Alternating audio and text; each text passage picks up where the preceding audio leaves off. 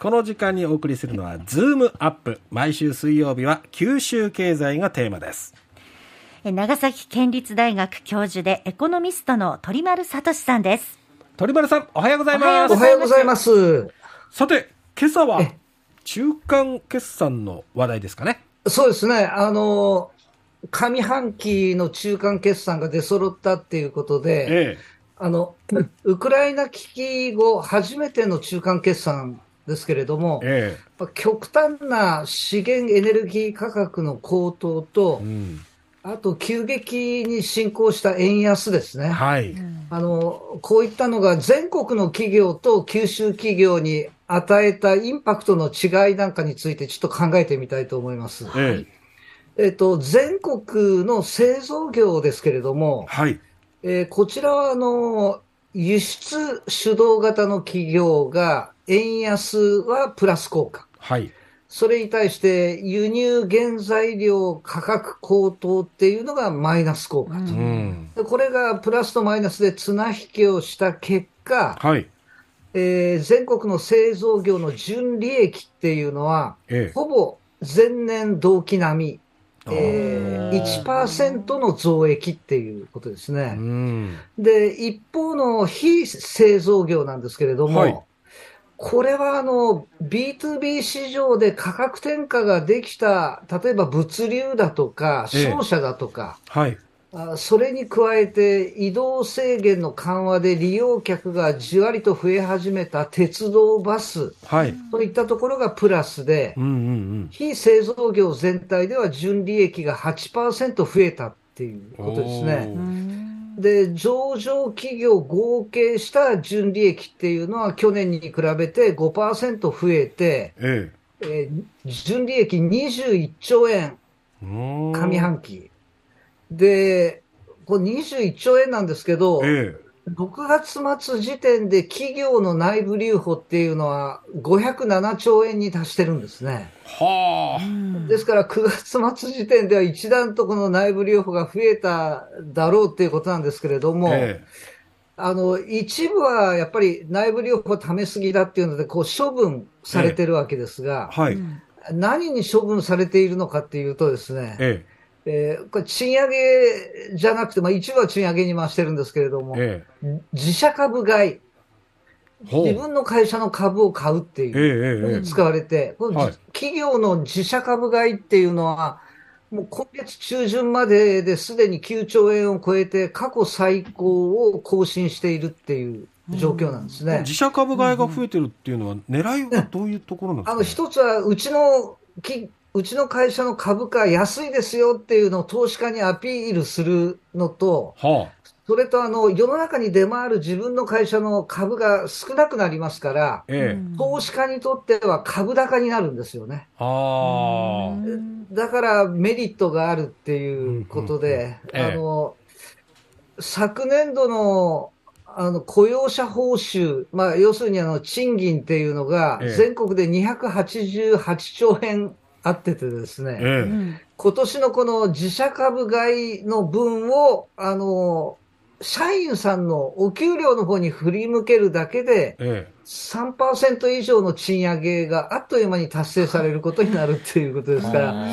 あのどどうか株主だけじゃなくて、社員への配分も増やして、えー、ちょうだいませませと。いうところですね。そこは声を大にして 言いたいところですね。えであの全国のこの非製造業、全員参加型で良いのかっていうと、必ずしもそうじゃなくて、非製造業の中でも、銀行は依然としてマイナス金利の影響で現役になっているのに加えて、あのとんでもない状況に陥っているのが電力会社です。電力会社ね。全国の電力会社の売り上げは去年に比べてあの5割増えてるんですけれども、売り上げは。はい。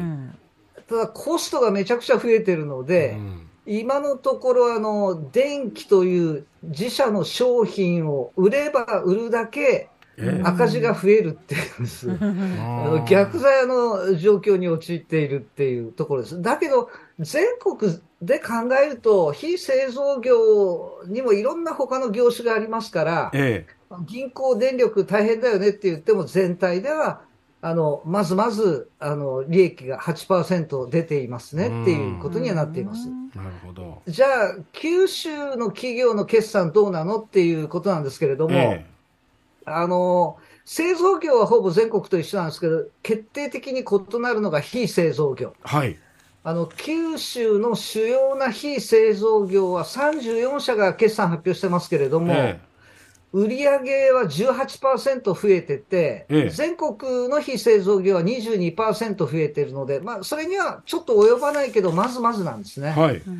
ところが、純利益は全国が先ほど申し上げたように8%利益が増えているのに、うん、九州は55%減益なんですね。半分以下。でなんでそうなるのっていうのを、えー、あの個別企業の中間決算を見ると納得できます。はい。あの九州の非製造業で、ええ、あの純利益、はい、上位4社っていうのを見ると、ええ、1位があの物流のサンキュー、北九州に本社がある、はい、2位があの JR 九州、はい、で3位が電気工事の九電工、はあはあ、で4位があの国際物流が好調な西日本鉄道。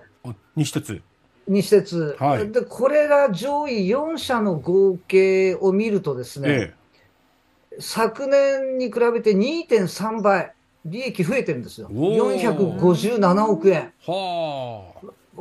黒字。なんで非製造業を合計すると5割以上の減益になるのかっていうことなんですが、あの九州電力1社だけで476億円の赤字になっているから、だから上位4社の黒字分を宮電1社でもう帳消しにしちゃってるっていうことですよね。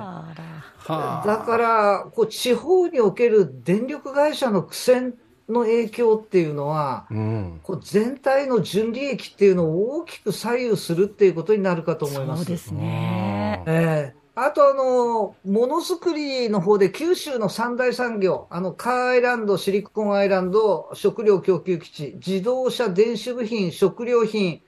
これの上半期の業況を簡単にチェックしておくと、ええあの自動車っていうのは、一頃あの電子部品の調達が不安定だっていうので、生産抑制してましたけど、ええ、これ7、9月期はもう前年比35%増えてて、かなりいいと。うんうんで、電子部品も生産数量はまだ抑えられてるんですけれども、生産金額では2桁増加が続いていると。うん、だからシリコンアイランド、カーアイランドってこれ結構いいんですよね。ええ問題は、あの、食料供給基地、食料品製造業です。はい。あの、コロナ禍にあっては、巣ごもり消費向けがプラスに作用して、外食向けがマイナスに作用しました。はい、で、トータルでは大幅なマイナス。